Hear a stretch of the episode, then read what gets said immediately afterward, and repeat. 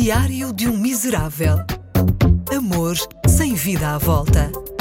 Diário de um Miserável. Um podcast exclusivo com Ricardo Coto. Hoje não fiz nada. Não vi nada. Não li nada. E é na boa. Não fazer nada sabe bem como tudo. Quando fazemos retrospectivas da nossa vida, lembramos-nos sempre dos momentos em que fizemos alguma coisa.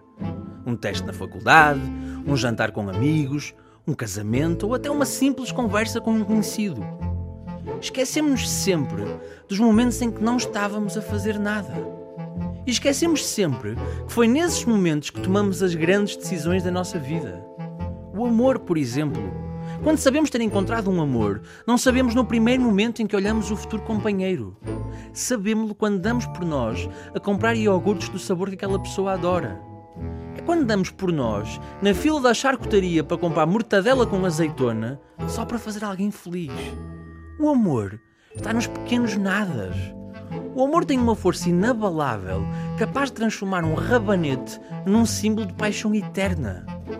As decisões mais importantes da nossa vida, o custo da faculdade, o emprego, o fim de uma relação, fazem-se enquanto subimos escadas rolantes, nos sentamos no metro ou até quando esperamos por um qualquer takeaway. Sempre que eu vou buscar comida, penso na minha vida amorosa. Por isso é que sempre que conheço uma rapariga interessante e penso sobre a possibilidade de ficarmos juntos, há uma questão a ecoar-me na cabeça. Ricardo, é para comer já ou é para levar? Todos os dias, enquanto passamos brevemente por alguém na rua, estamos, na verdade, a ser breves testemunhas da transformação de alguém. Sem saber. É provável um serial killer já ter segurado uma porta de elevador para nós. É possível ter flertado com um corrupto ou até ter sorrido para um instrutor de zumba.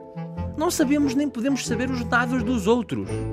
O que sabemos é que há algo que une serial killers, corruptos e instrutores de zumba, além dos seus crimes morais cometidos contra a sociedade.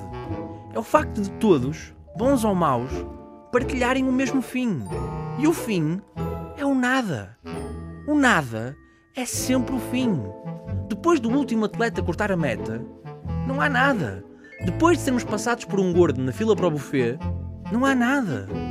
Um dia seremos nós a ser nada. A festa continua e nós vamos fazer o after eterno, seja com os deuses ou com os bichinhos.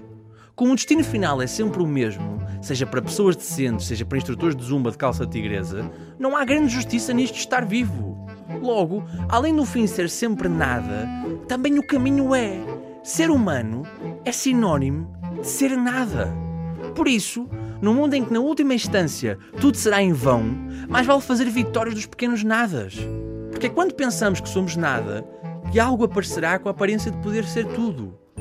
E do nada, o trânsito demora menos tempo, as filas movem-se mais rápido e o zumba nem parece mau. O nada é só uma ordem por descobrir. Para a vida, não vai nada, nada, nada. Tudo.